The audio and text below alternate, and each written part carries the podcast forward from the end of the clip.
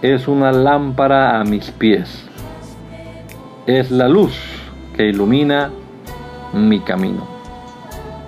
Acompáñenos y leamos juntos la bendita palabra de Dios.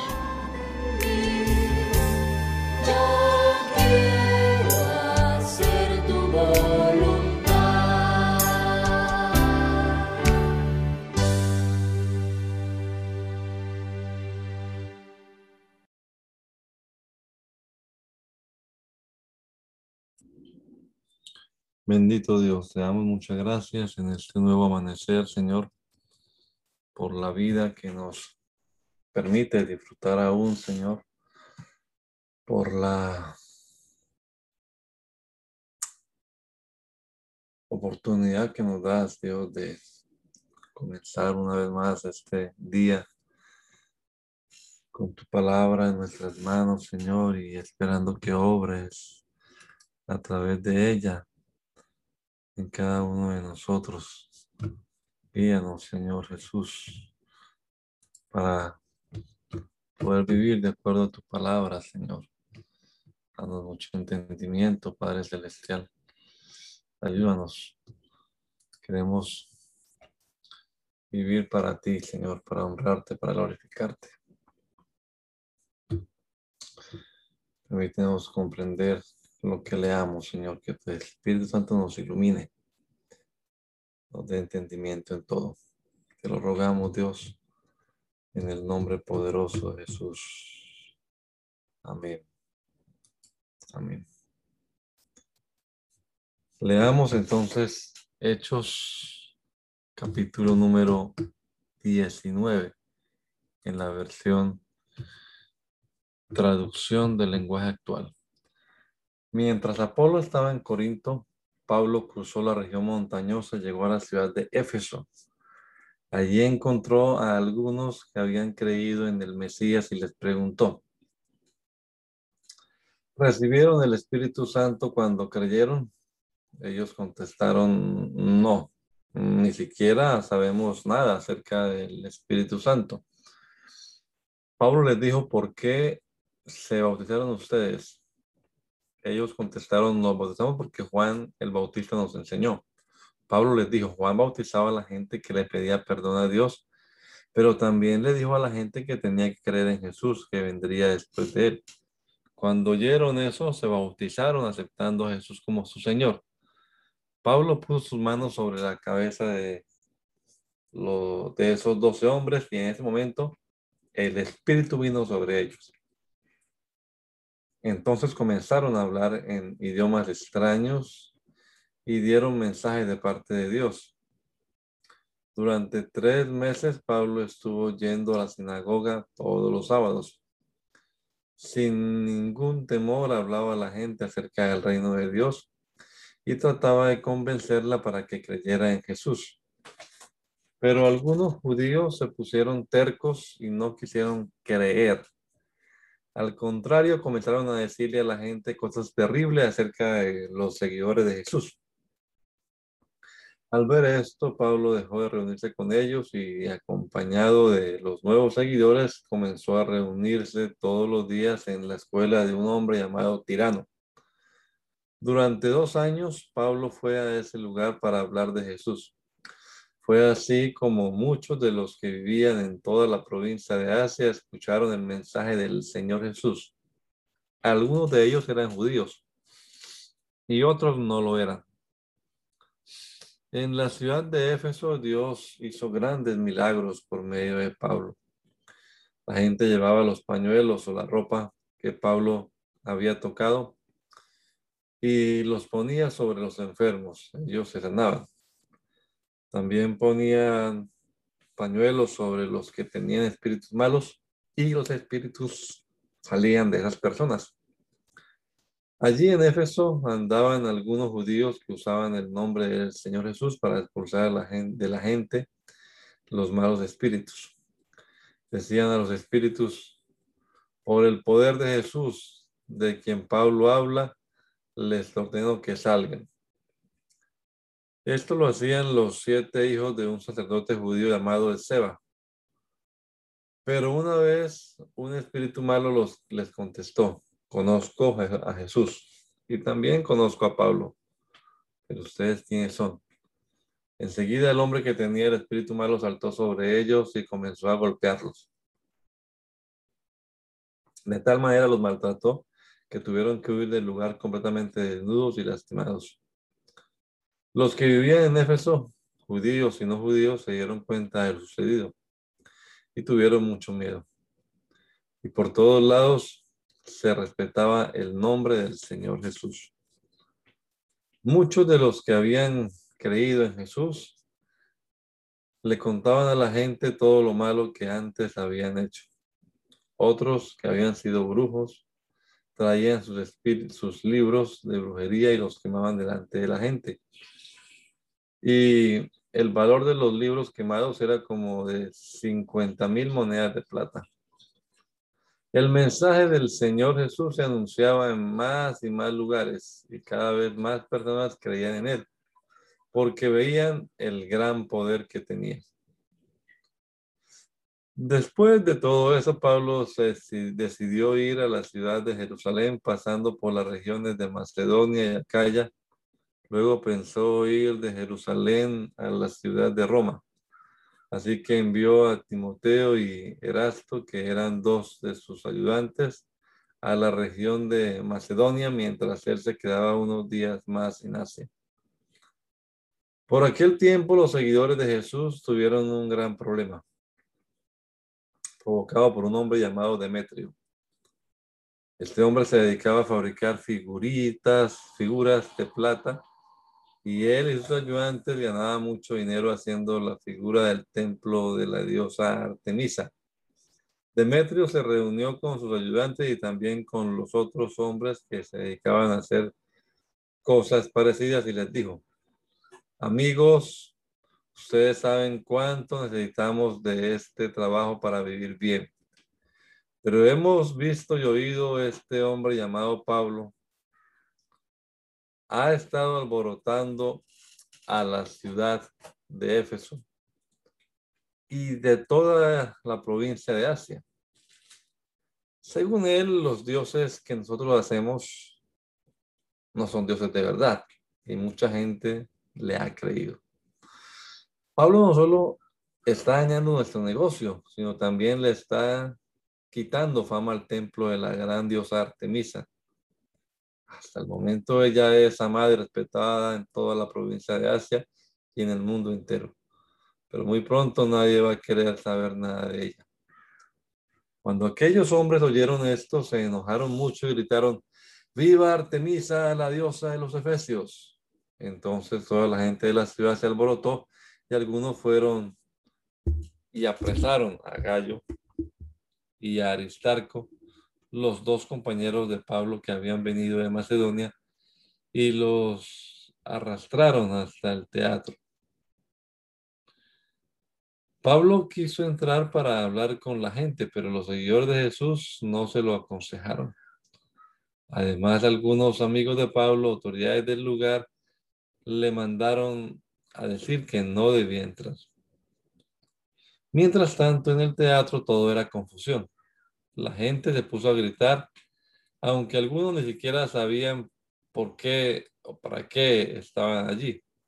Varios de los líderes judíos empujaron a un hombre llamado Alejandro para que pasara al frente y viera lo que pasaba. Alejandro levantó la mano y pidió silencio para defender a los judíos. Pablo, cuando eh, pero, pero cuando se dieron cuenta de que Alejandro también era judío, todos se pusieron a gritar delante durante casi dos horas. ¡Viva Artemisa, la diosa de los Efesios! Finalmente, el secretario de la ciudad los hizo callar y les dijo, habitantes de Éfeso, nosotros sabemos, todos somos los encargados de cuidar el templo de la gran diosa Artemisa y su estatua, la cual bajó del cielo. Esto lo sabemos todos muy bien, así que no hay razón para este alboroto. Cálmense y pidan, piensen bien las cosas.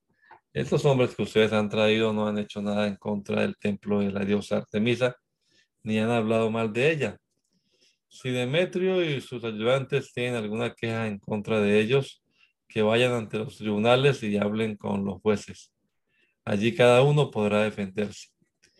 Y si aún tuvieran alguna cosa de qué hablar, deberán tratar el asunto cuando las autoridades de la ciudad se reúnan. No tenemos ningún motivo para causar todo este alboroto. Más bien se nos podría acusar ante los jueces de alborotar a la gente.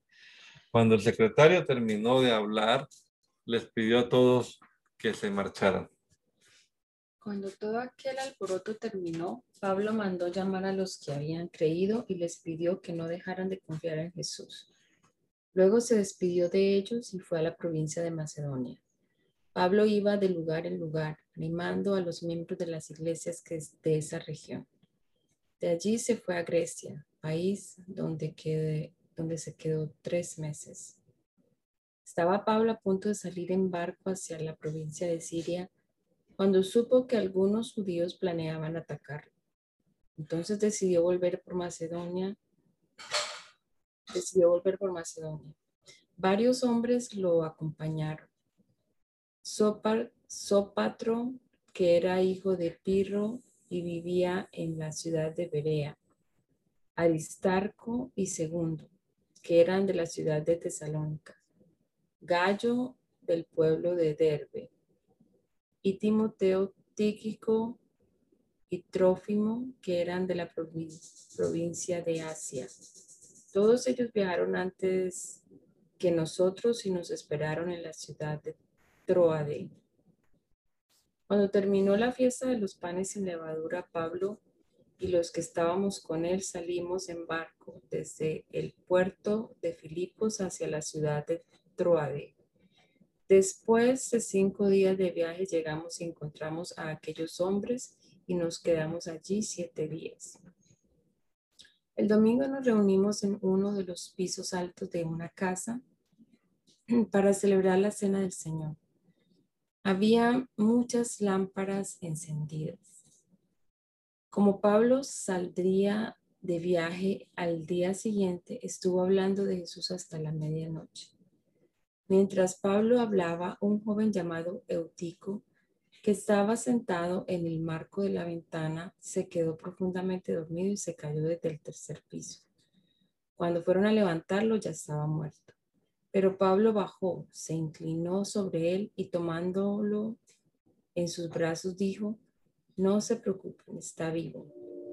Luego Pablo volvió al piso alto y celebró la cena del Señor y siguió hablándoles hasta que salió el sol.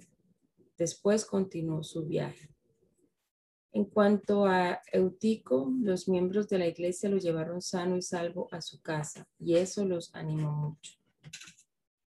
Pablo había decidido ir por, tierra hasta Aso, pero nosotros tomamos un barco para recogerlo allá.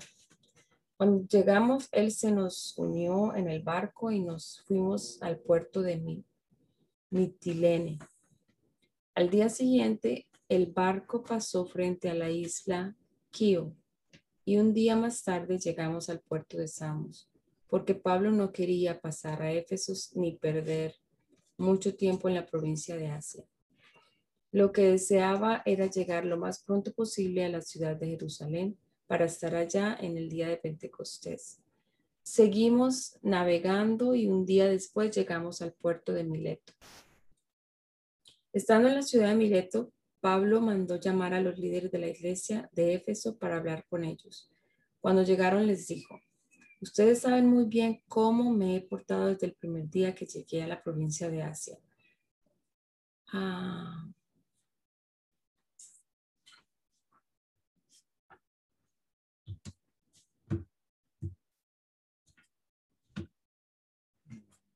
Perdón.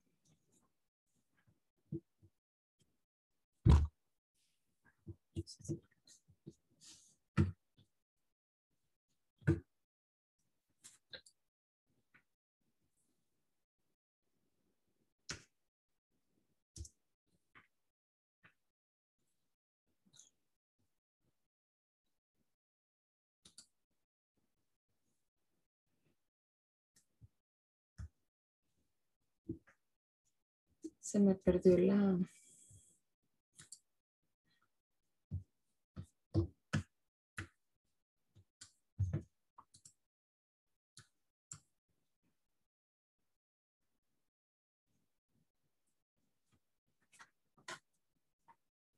Ok. Mm. Ustedes saben muy bien cómo me he portado desde el primer día que llegué a la provincia de Asia, aunque he sufrido mucho por los problemas que me han causado algunos judíos, con toda humildad he cumplido con lo que el Señor Jesús me ha ordenado. Nunca he dejado de anunciarles a ustedes todas las cosas que les ayudarían a vivir mejor, ni de enseñarles en las calles y en sus casas. A los judíos y a los que no son judíos les he dicho que le pidan perdón a Dios y crean en nuestro Señor Jesucristo. Ahora debo ir a Jerusalén, pues el Espíritu Santo me lo ordena. No sé lo que me va a pasar allá. A donde quiera que voy, el Espíritu Santo me dice que en Jerusalén van a meterme a la cárcel y que van a maltratarme mucho. No me preocupa si tengo que morir. Lo que sí quiero es tener la satisfacción de haber anunciado la buena noticia del amor de Dios, como me lo ordenó el Señor Jesús. Estoy seguro de que no volverá a verme ninguno de ustedes, a los que he anunciado el mensaje del reino de Dios. Por eso quiero decirles que no me siento responsable por ninguno de ustedes. Pues ya les he anunciado los planes de Dios. No les he ocultado nada.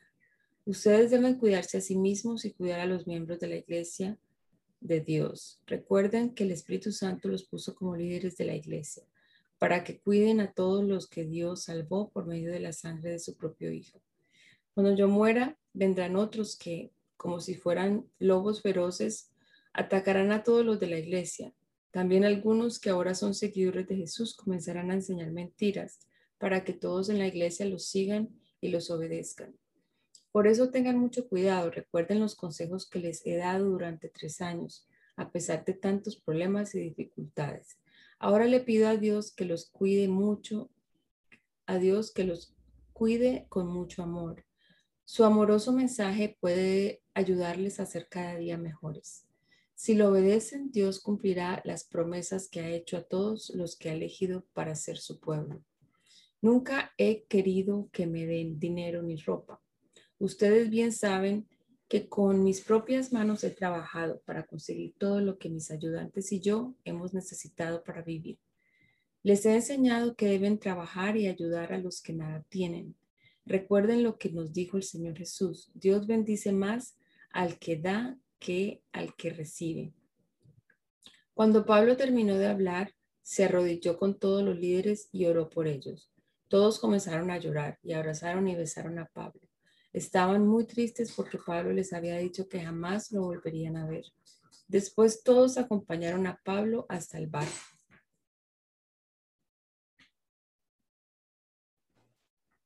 Cuando nos despedimos de los líderes de la iglesia de Éfeso, subimos al barco y fuimos directamente a la isla de Kos. Al día siguiente salimos de allí hacia la isla de Rodas y de allí hacia el puerto de Pátara. En Pátara encontramos un barco que iba hacia Fenicia y nos fuimos en él. En el viaje vimos la costa sur de la isla de Chipre, seguimos hacia la región de Siria y llegamos al puerto de Tiro, pues los marineros tenían que descargar algo. Allí encontramos algunos seguidores del Señor Jesús y nos quedamos con ellos siete días como el Espíritu Santo les había dicho que Pablo no debía ir a Jerusalén, ellos le rogaban que no siguiera su viaje. Pasados los siete días decidimos seguir nuestro viaje. Todos los hombres, las mujeres y los niños se acompañaron hasta salir del poblado. Al llegar a la playa nos arrodillamos y oramos. Luego nos despedimos de todos y subimos al barco y ellos regresaron a sus casas. Seguimos nuestro viaje desde Tiro hasta el puerto de Tolemaida. Ahí saludamos a los miembros de la iglesia y ese día nos quedamos con ellos. Al día siguiente fuimos por tierra hasta la ciudad de Cesarea. Allí nos quedamos con Felipe, quien anunciaba las buenas noticias y era uno de los siete ayudantes de los apóstoles. Felipe tenía cuatro hijas solteras que eran profetizas. Habíamos pasado ya muchos días en Cesarea cuando llegó un profeta llamado Ágabo, que venía de la región de Judea. Se acercó a nosotros y tomando el cinturón de Pablo, se ató las manos y los pies. Luego dijo el Espíritu Santo, dice que así atrán los judíos en Jerusalén al dueño de este cinturón para entregarlo a las autoridades de Roma. Cuando los que acompañaban a Pablo escuchamos eso, le rogamos que no fuera a Jerusalén. También los que los de la iglesia de Cesarea les rogaron lo mismo, pero Pablo nos contestó, no lloren, pues me ponen muy triste. Tanto amo al Señor Jesús que estoy dispuesto a ir a la cárcel y también a morir en Jerusalén. Hicimos todo lo posible para evitar que Pablo fuera a Jerusalén, pero él no quiso escucharnos. Así que dijimos, Señor Jesús, enséñanos a hacer lo que nos ordenas. Pocos días después nos preparamos y fuimos a Jerusalén, acompañados de algunos de los miembros de la iglesia de Cesarea. Nos llevaron a la casa de un hombre llamado Nazón, que nos invitó a quedarnos con él. Nazón había creído en Jesús hacía mucho tiempo y era de la isla de Chipre. Cuando llegamos a la ciudad de Jerusalén, los miembros de la iglesia nos recibieron con mucha alegría. Al día siguiente fuimos con Pablo a visitar a Santiago, el hermano de Jesús. Cuando llegamos también encontramos allí a los líderes de la iglesia. Pablo los saludó y les contó lo que Dios había hecho por medio de él entre los que no eran judíos. Cuando los miembros de la iglesia oyeron eso, dijeron gracias a Dios y le dijeron a Pablo, bueno, querido amigo Pablo, como has podido ver, muchos judíos han creído en Jesús, pero todos ellos dicen que deben seguir obedeciendo las leyes de Moisés. Ellos se han enterado de que a los judíos que viven en el extranjero tú les enseñas a no obedecer la ley de Moisés y que le dice que no se deben circuncidar a sus hijos ni hacer lo que todos los judíos hacemos. ¿Qué vamos a decir cuando la gente se dé cuenta de que tú has venido? Mejor haz lo siguiente. Hay entre nosotros cuatro hombres que se han hecho una promesa, que han hecho una promesa a Dios y tienen que cumplirla en estos días. Llévalos al templo y celebra con ellos la ceremonia de purificación paga tú los gastos de ellos para que puedan rasparse todo el pelo. Si haces eso, los hermanos sabrán que no es cierto lo que les han contado acerca de ti. Más bien verán que tú también obedeces la ley. En cuanto a los que no son judíos y han creído en Jesús, ya les habíamos mandado una carta. En ella les hicimos saber que nos no deben comer carne de animales que se hayan sacrificado a los ídolos, ni sangre ni carne de animales que todavía tengan sangre adentro. Tampoco deben practicar relaciones sexuales prohibidas por nuestra ley. Entonces Pablo se llevó a los cuatro hombres que habían hecho la promesa y con ellos celebró al día siguiente la ceremonia de purificación. Después entró al templo para avisarles eh, cuándo terminarían de cumplir la promesa para así llevar la ofrenda que cada uno debía presentar. Cuando estaban por cumplirse los siete días de la promesa, unos judíos de la provincia de Asia vieron a Pablo en el templo. Enseguida alborotaron a la gente y gritaron, Israelitas, ayúdennos. Este es el hombre de que por todas partes anda hablando en contra de nuestro país, en contra de la ley de Moisés y en contra de este templo. Aún a los que no son judíos los han metido en el templo. No respetan ni este lugar santo. Dijeron eso porque en la ciudad habían visto a Pablo con Tropimo, que era de Éfeso, y pensaron que Pablo lo había llevado al templo. Toda la gente de la ciudad se alborotó y pronto se reunió con una gran multitud. Agarraron a Pablo, lo sacaron del templo y de inmediato cerraron las puertas. Cuando estaban a punto de matar a Pablo, el jefe del batallón de soldados romanos se enteró de que la gente estaba alborotada. Tomó entonces a un grupo de soldados y oficiales y fue al lugar. Cuando la gente vio llegar al jefe y a sus soldados, dejó de golpear a Pablo. El jefe arrestó a Pablo y ordenó que le pusieran dos cadenas. Luego le preguntó a la gente, ¿quién es este hombre y qué ha hecho? Pero unos gritaban una cosa y otros otra. Y era tanto el escándalo que hacían que el comandante no pudo averiguar lo que pasaba. Entonces les ordenó a los soldados, llévense al prisionero al cuartel. Cuando llegaron a, las gradas del cuartel, los soldados tuvieron que llevar alzado a Pablo, pues la gente estaba furiosa y gritaba, que muera. Los soldados ya iban a meter a Pablo en la cárcel cuando él le preguntó al jefe de ellos, ¿podría hablar con usted un momento? El jefe extrañado le dijo, no sabía que tú hablabas griego, que tú hablaras griego. Hace algún tiempo un egipcio inició una rebelión contra el gobierno de Roma y se fue al desierto con cuatro mil guerrilleros. Yo pensé que ese eras tú. Pablo contestó, no, yo soy judío y nací en Tarso, una ciudad muy importante de la provincia de Cilicia. ¿Me, me permitirá usted hablar con la gente? El jefe le dio permiso. Entonces Pablo se puso de pie en las gradas del cuartel y levantó la mano para pedir silencio. Cuando la gente se acercó, Pablo les habló en arameo y le dijo,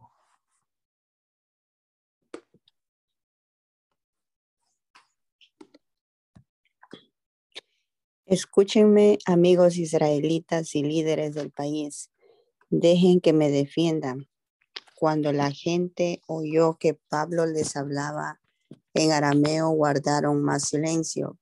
Pablo entonces les dijo, yo soy judío, nací en la ciudad de Tarso, en la provincia de Cilicia, pero crecí aquí en Jerusalén. Cuando estudié, mi maestro fue Gamaliel y me enseñó a obedecer la ley de nuestros antepasados. Siempre he tratado de obedecer a Dios con, las la misma lealtad que ustedes. Antes buscaba por todas partes a los seguidores del Señor Jesús para matarlos. A muchos de ellos, hombres y mujeres, los atrapé y los metí a la cárcel. El jefe de los sacerdotes y todos los líderes del país saben bien que esto es cierto. Ellos mismos me dieron cartas para mis amigos judíos de la ciudad de Damasco, para que ellos me ayudaran a atrapar más seguidores de Jesús. Yo fui a Damasco para traerlos a Jerusalén y castigarlos. Todavía estábamos en el camino, ya muy cerca de Damasco, cuando de repente, como a las doce del día, vino del cielo una fuerte luz y todo a mi alrededor se iluminó. Caí al suelo y escuché una voz que me decía, Saulo, Saulo, ¿por qué me persigues? Yo pregunté, ¿quién eres, Señor? La voz me dijo, yo soy Jesús de Nazaret. Es a mí a quien estás persiguiendo. Los amigos que me acompañaban vieron la luz, pero no oyeron la voz.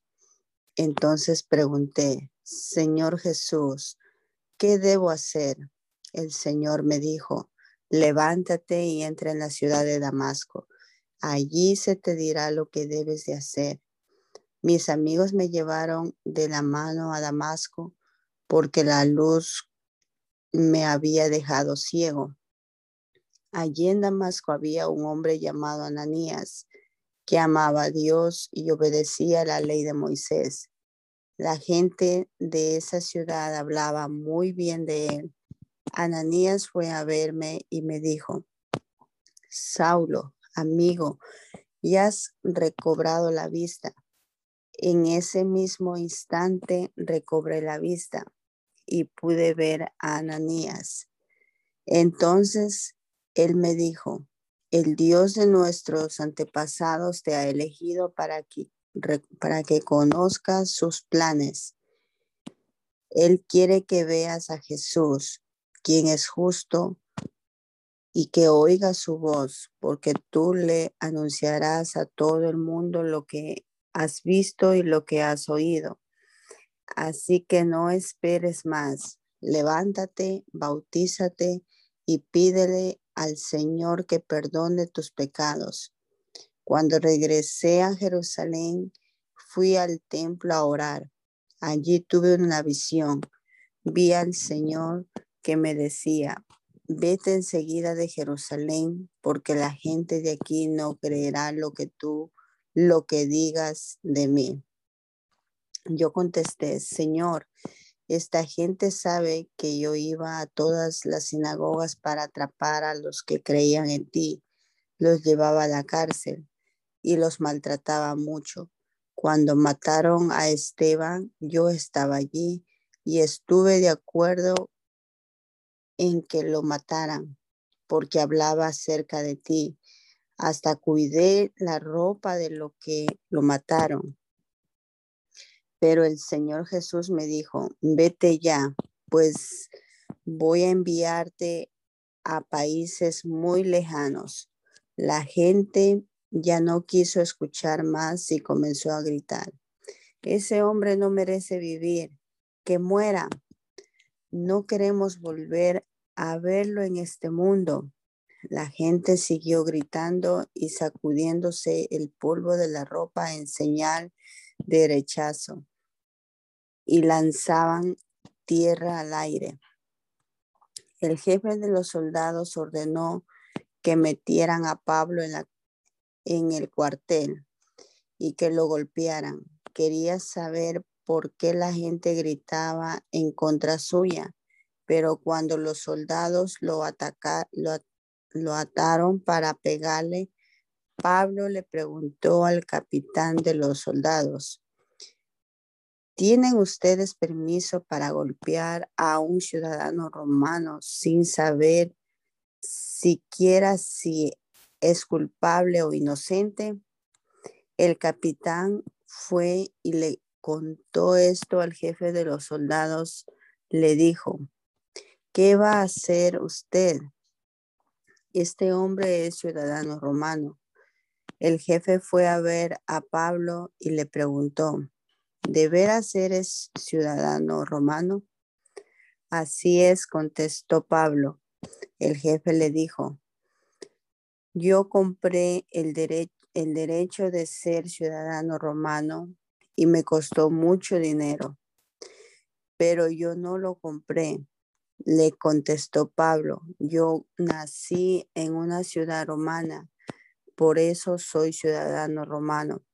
Los que iban a golpear a Pablo para que hablara se apartaron de él.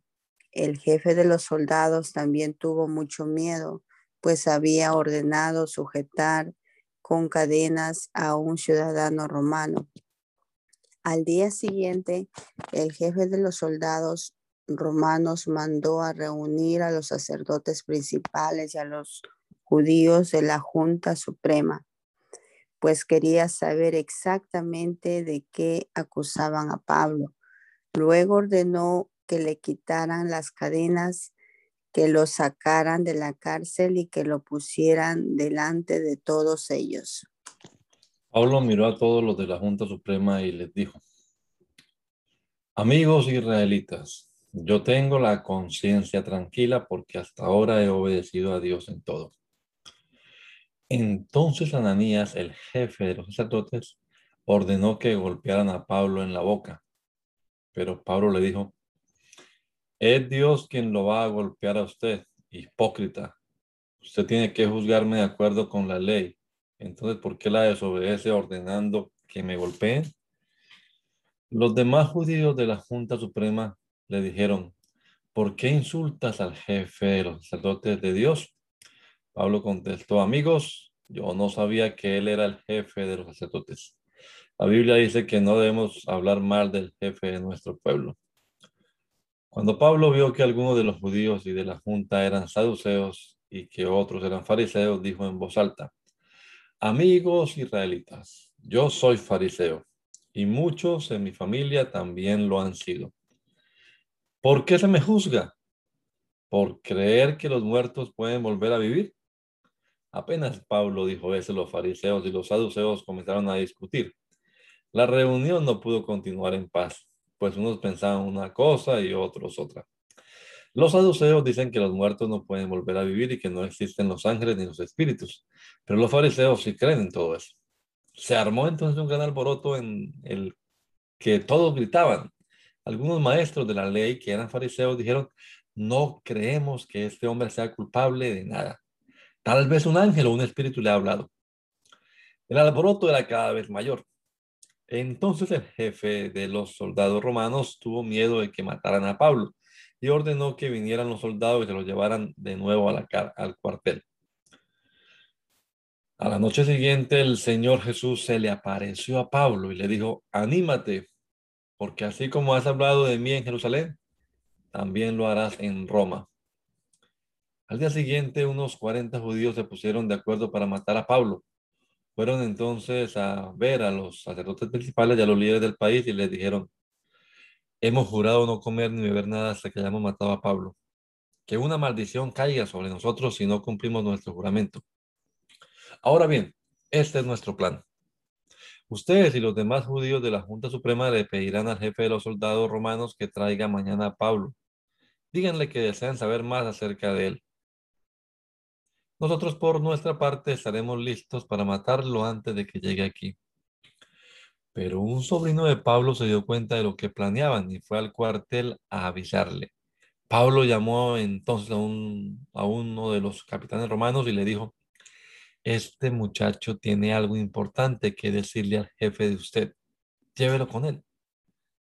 El capitán lo llevó y le dijo a su jefe, el prisionero Pablo me pidió que trajera a este muchacho, pues tiene algo que decirle a usted. El jefe tomó de la mano al muchacho y lo llevó a un lugar aparte. Allí le preguntó, ¿qué vienes a decirme? El muchacho le dijo, unos judíos han hecho un plan para pedirle a usted que lleve mañana a Pablo ante la Junta Suprema.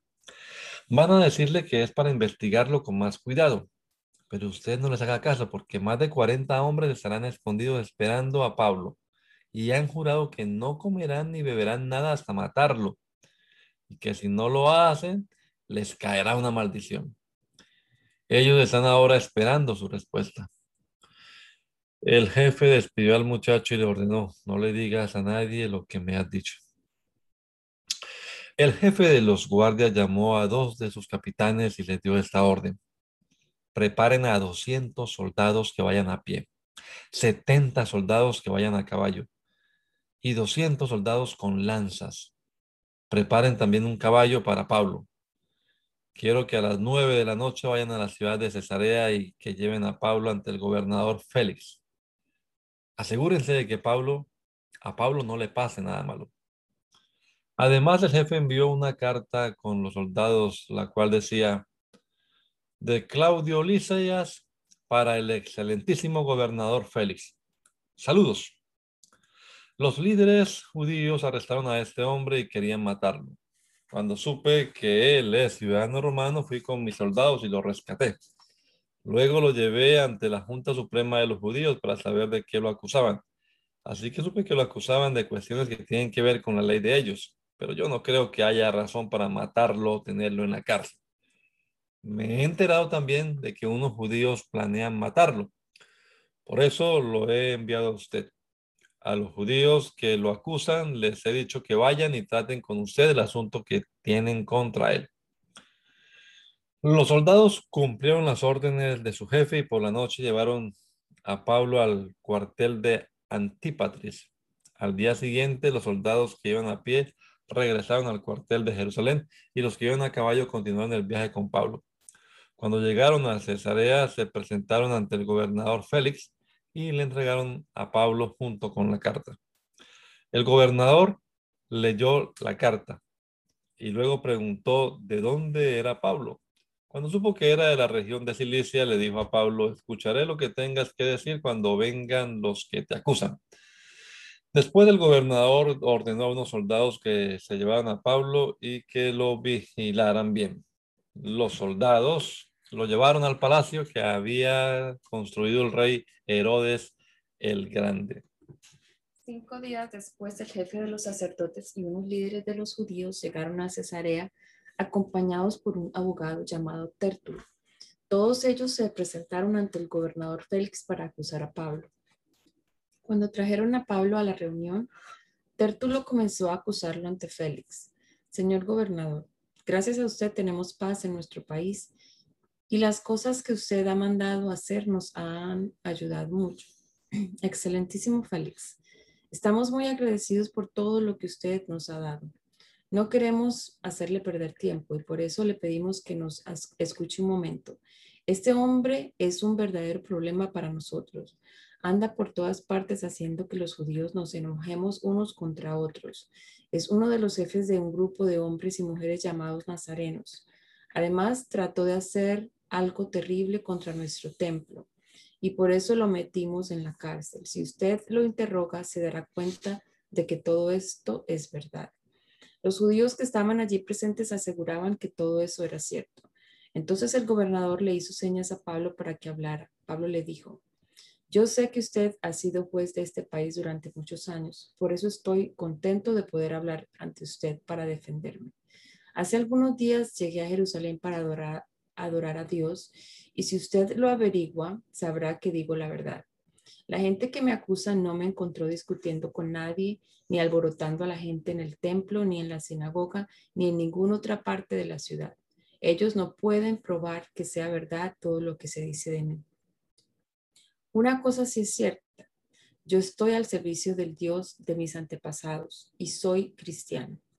Ellos dicen que seguir a Jesús es malo, pero yo creo que estoy obedeciendo todo lo que está escrito en la Biblia. Yo creo que Dios hará que los muertos vuelvan a vivir, no importa que hayan sido buenos o malos. Y también los que me acusan creen lo mismo. Por eso siempre trato de obedecer a Dios y de estar en paz con los demás, así que no tengo nada de qué preocuparme. Durante muchos años anduve por otros países. Luego volví a mi país para traer dinero a los pobres y presentar una ofrenda a Dios. Fui al templo para entregar las ofrendas y hacer una ceremonia de purificación. Yo no estaba haciendo ningún alboroto y ni siquiera había mucha gente. Allí me encontraron unos judíos de la provincia de Asia y fueron ellos los que armaron el alboroto. Si es que algo tienen contra mí, son ellos los que deberían estar aquí, acusándome delante de usted. Si no es así, que digan los presentes si la Junta Suprema de los Judíos pudo acusarme de hacer algo malo. Lo único que dije ante la junta fue que me estaban juzgando por creer que los muertos pueden volver a vivir. Cuando Félix oyó eso, decidió terminar la reunión, pues conocía bien todo lo que se relacionaba con el mensaje de Jesús.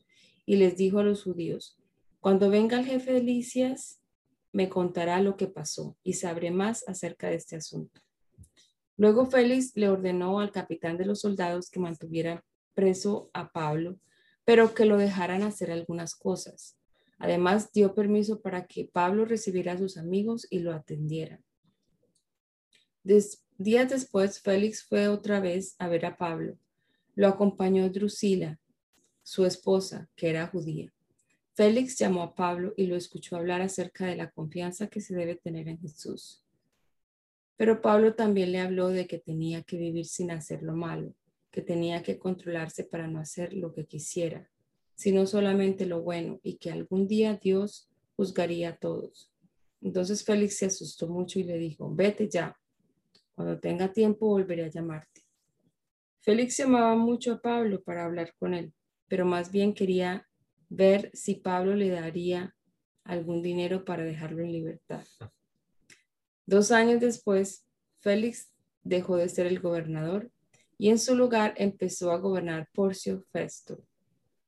Pero Félix quería quedar bien con los judíos, por eso dejó preso a Pablo. Festo llegó a la ciudad de Cesarea para ocupar su puesto de gobernador. Tres días después se fue a la ciudad de Jerusalén.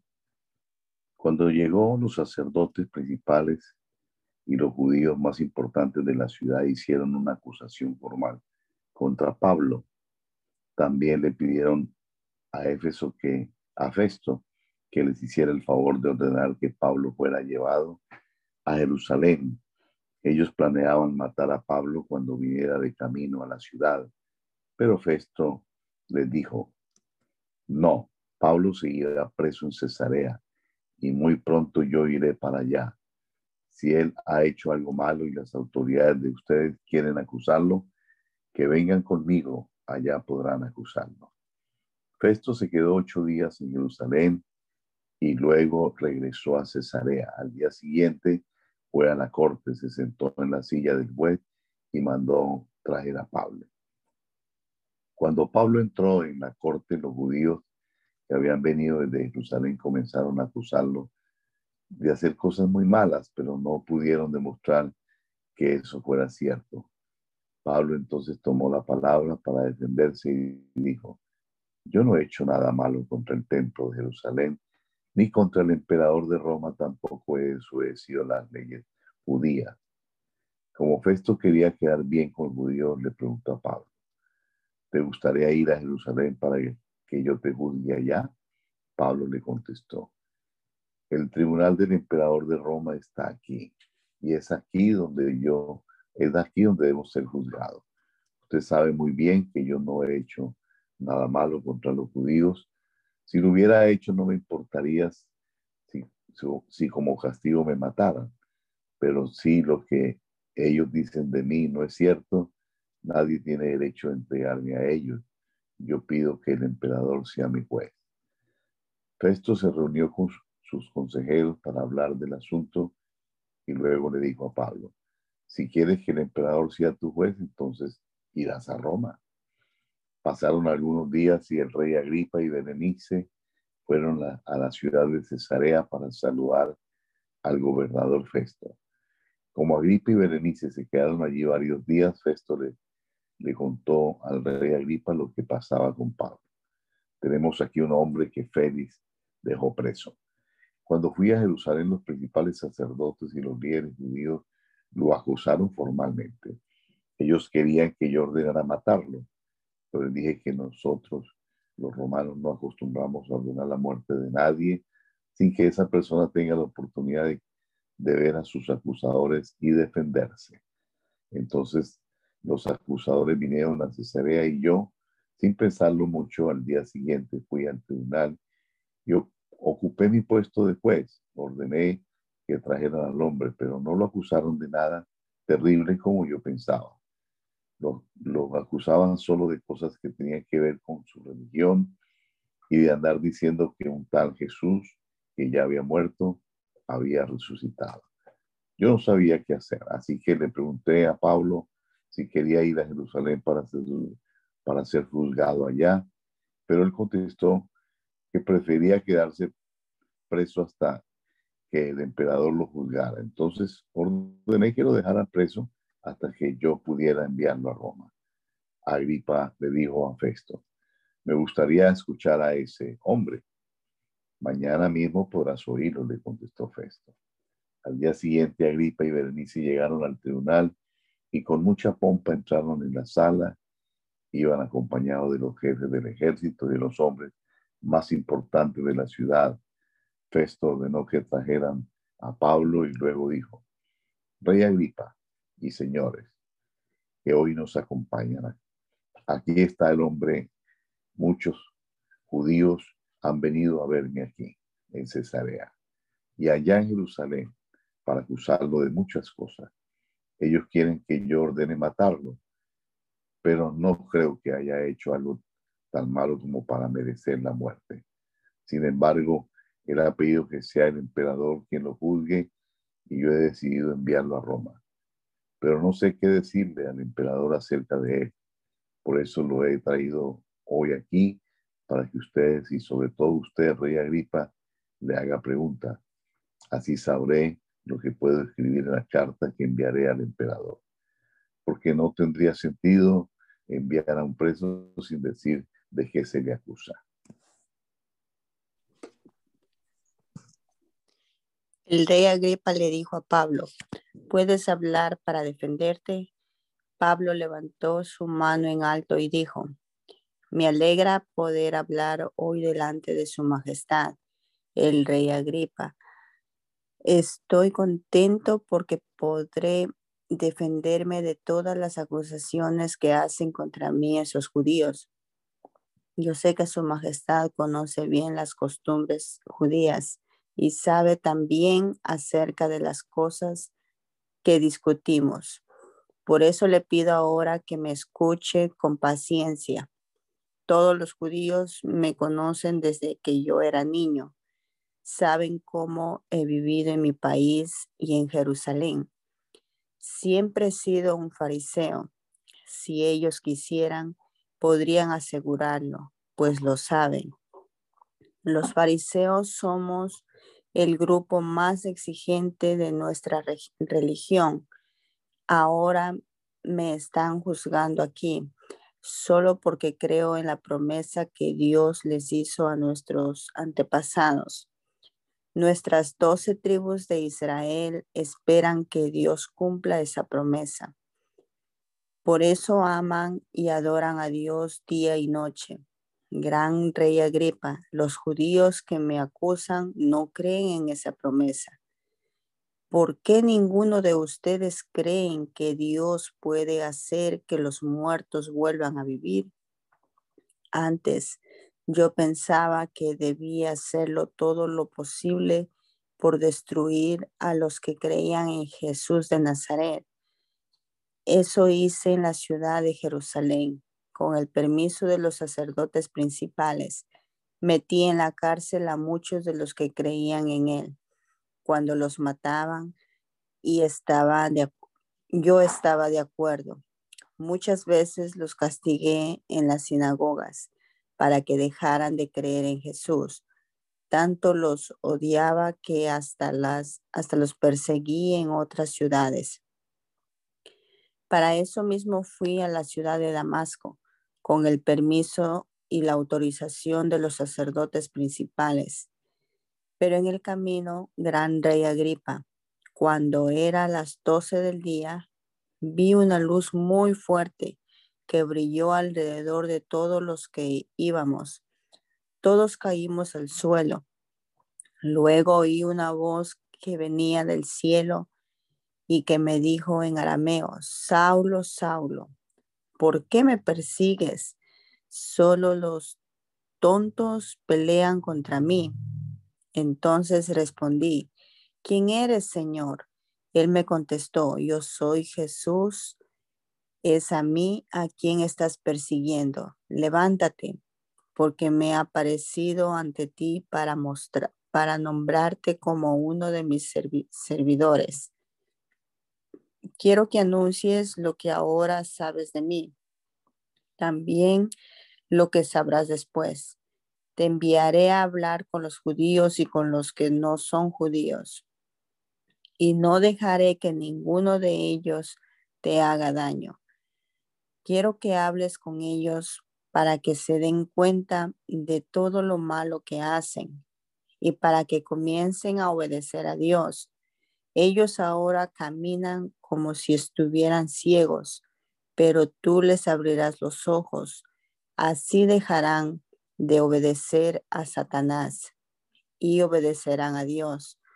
Podrán creer en mí y Dios les, perdonará sus pecados. Así serán parte del santo pueblo de Dios. Grande Agripa, yo no desobedecí esa visión que Dios puso ante mí. Por eso primero anuncié el mensaje a la gente de Damasco y luego a la de Jerusalén y a la de toda la región de Judea. También hablé con los que no eran judíos y les dije que debía pedirle perdón a Dios y obedecerlo y hacer lo bueno para demostrar que en verdad se había arrepentido. Por eso algunos judíos me tomaron prisionero en el templo y quisieron matarme, pero todavía sigo hablando de Jesús a todo el mundo, a ricos y a pobres, pues Dios me ayuda y me da fuerzas para seguir adelante. Siempre les hablo de lo que la Biblia ha dicho de todo esto que el Mesías tenía que morir, pero que después de tres días resucitaría y que sería como una luz en la oscuridad para salvar a los judíos y a los no judíos. Cuando Pablo terminó de defenderse, Festo, Festo le gritó, Pablo, estás loco. De tanto estudiar te has vuelto loco. Pablo contestó, excelentísimo, Festo, excelentísimo Festo, yo no estoy loco. Lo que he dicho es la verdad y no una locura. El rey Agripa sabe mucho acerca de todo esto y por eso hablo con tanta confianza delante de él. Estoy seguro de que él sabe todo esto, porque no se trata de cosas que hayan pasado en secreto. Luego Pablo se dirigió al rey Agripa y le dijo, Majestad, ¿acepta usted lo que dijeron los profetas en la, en la Biblia? Yo sé que sí lo acepta. Agripa le contestó, ¿en tan poco tiempo piensas que puedes convencerme de ser cristiano? Pablo le dijo, me gustaría que en poco tiempo o en mucho tiempo su majestad y todos los que están aquí fueran como yo. Pero claro, sin estas, sin estas cadenas. Entonces el rey Agripa, Pesto y Berenice y todos los que estaban allí se levantaron y salieron para conversar a solas. Decía, este hombre no ha hecho nada malo como para merecer la muerte tampoco debería estar en la cárcel. Agripa le dijo a Festo, este hombre podría ser puesto en libertad si no hubiera pedido que el emperador lo, juzgue. Cuando por fin decidieron mandar a Italia, mandarnos a Italia, Pablo y los demás prisioneros fueron entregados a un capitán romano llamado Julio, que estaba a cargo de un grupo especial de soldados al servicio del emperador. Fuimos llevados al puerto de Adramitio. Allí un barco estaba a punto de salir para hacer un recorrido por los puertos de la provincia de Asia. Y con nosotros también estaba Aristarco, que era de la ciudad de Tesalónica en la provincia de Macedonia. Subimos al barco y salimos. Al día siguiente llegamos al puerto de Sidón. El capitán Julio trató bien a Pablo, pues lo dejó visitar a sus amigos en Sidón también permitió que ellos lo atendieran. Cuando salimos de Sidón navegamos con el viento en contra. Entonces nos acercamos a la costa de la isla de Chipre para protegernos del viento. Luego pasamos por la costa de las provincias de Cilicia y de Panfilia y así llegamos a la ciudad de Mira, en la provincia de Alicia. El capitán Julio eh, encontró allí un barco de Alejandría que iba hacia Italia y nos ordenó subir a ese barco para continuar nuestro viaje. Viajamos despacio durante varios días y nos costó trabajo llegar frente al puerto de Nido. El viento seguía soplando en contra nuestra, por lo que pasamos frente a la isla de Salmona y con mucha dificultad navegamos por la costa sur de la isla de Creta. Por fin llegamos a un lugar llamado Buenos Puertos, que está cerca de la ciudad de La Sea, en la misma isla de Creta. Era peligroso seguir navegando, pues habíamos perdido mucho tiempo y ya casi llegaba el invierno. Entonces Pablo les dijo a todos en el barco, señores, este viaje va a ser peligroso. No solo puede destruirse la carga y el barco, sino que hasta podemos morir. Pero el capitán de los soldados no le hizo caso a Pablo, sino que decidió seguir el viaje. Como insistían el dueño y el capitán del barco. Buenos Puertos no era un buen lugar para pasar el invierno, por eso todos creían que lo mejor era seguir y tratar de llegar al puerto de Fenice para pasar allí el invierno. Fenice estaba en la misma isla de Creta y desde allí se podía salir hacia el noroeste y el suroeste. De pronto comenzó a soplar un viento suave que venía del sur. Por eso el capitán y los demás pensaron que podían seguir el viaje y salimos navegando junto a la costa de la isla de Creta. Al poco tiempo un huracán vino desde el noroeste y el fuerte viento comenzó a pegar contra el barco. No podíamos navegar contra el viento, así que tuvimos que dejarnos llevar por él. Pasamos frente a la costa sur de una isla pequeña llamada Cauda, la cual nos protegió del viento. Allí pudimos subir el bote salvavidas, aunque con mucha dificultad. Después los marineros usaron cuerdas y con ellas trataron de sujetar el casco del barco para que no se rompiera. Todos tenían miedo de que el barco quedara atrapado en los depósitos de arena llamados Sirte. Bajaron las velas y dejaron que el viento los llevara a donde quisieran. Al día siguiente la tempestad empeoró, por lo que todos comenzaron a echar al mar la carga del barco. Tres días después también echaron al mar todas las cuerdas que usaban para manejar el barco. Durante muchos días no vimos ni el sol ni las estrellas. La tempestad era tan fuerte que habíamos perdido la esperanza de salvarnos. Como habíamos pasado mucho tiempo sin comer, Pablo se levantó y les dijo a todos, señores, habría sido mejor que me hubieran hecho caso y que nos hubieran, no hubiéramos salido de la isla de Creta. Así no le habría pasado nada al barco ni a nosotros. Pero no se pongan tristes porque ninguno de ustedes va a morir, solo se perderá el barco. Anoche se me apareció un ángel enviado por el Dios a quien sirve y pertenezco. El ángel me dijo, Pablo, no tengas miedo porque tienes que presentarte ante el emperador de Roma. Gracias a ti, Dios no dejará que muera ninguno de los que están en este barco. Así que aunque el barco quedará atascado en una isla, alégrense, pues yo confío en Dios y estoy seguro de que todo pasará como el ángel me dijo. El viento nos llevaba de un lugar a otro. Una noche como a las 12, después de viajar dos semanas por el mar Adriático, los marineros vieron que estaban cerca de tierra firme. Midieron y se dieron cuenta que el agua tenía 36 metros de profundidad. Más adelante volvieron a medir y estaban a 27 metros. Esto asustó a los marineros, pues quería decir que el barco podía chocar contra las rocas. Echaron cuatro anclas al mar por la parte trasera del barco y le pidieron a Dios que pronto amaneciera. Pero aún así, los marineros querían escapar del barco. Comenzaron a bajar el bote de salvavidas haciendo como que iban a echar más anclas en la parte delantera del barco. Pablo se dio cuenta de sus planes y le, le dijo al capitán y a los soldados, si esos marineros se van, ustedes no podrán salvarse.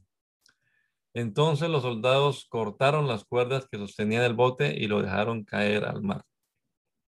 A la madrugada, Pablo pensó que todos debían comer algo y les dijo, hace dos semanas que solo se preocupan por lo que pueda pasar y no comen nada. Por favor, coman algo. Es necesario que tengan fuerzas, pues nadie va a morir por causa de este problema. Luego Pablo tomó un pan y oró delante de todos, dando gracias a Dios, partió el pan y empezó a comer. Todos se animaron y también comieron. En el barco había 276 personas y todos comimos lo que quisimos. Luego los marineros tiraron el trigo al mar para que el barco quedara más liviano. Al amanecer, los marineros no sabían dónde estábamos, pero vieron una bahía con playa y trataron de arrimar el barco hasta allá.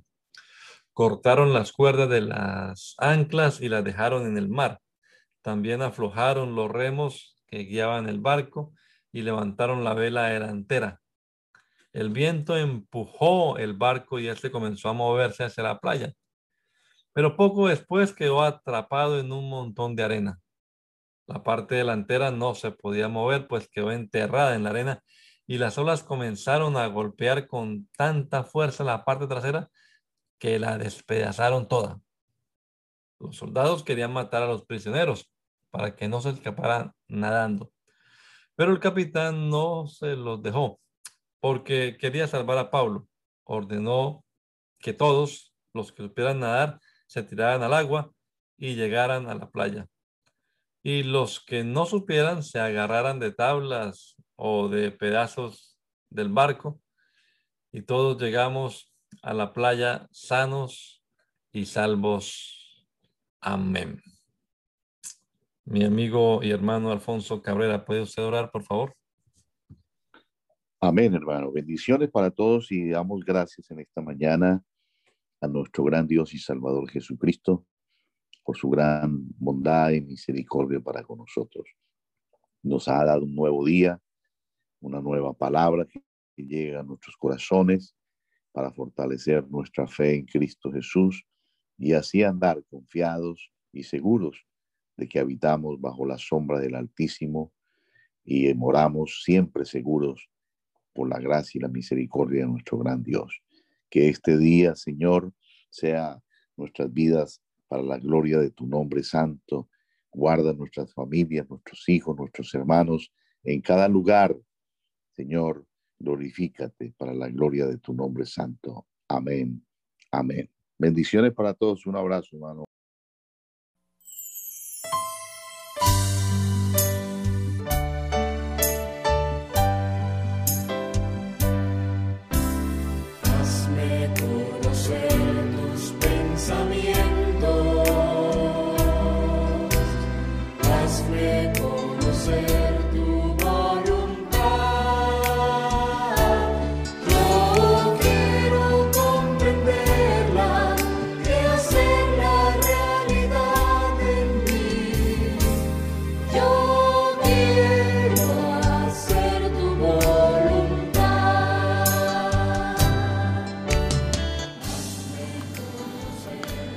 El mandamiento es lámpara y la enseñanza es luz. Y las reprensiones son el camino de la vida. Espero que esta lectura de la palabra de Dios haya sido de edificación para su vida y la de su familia. Gracia y paz.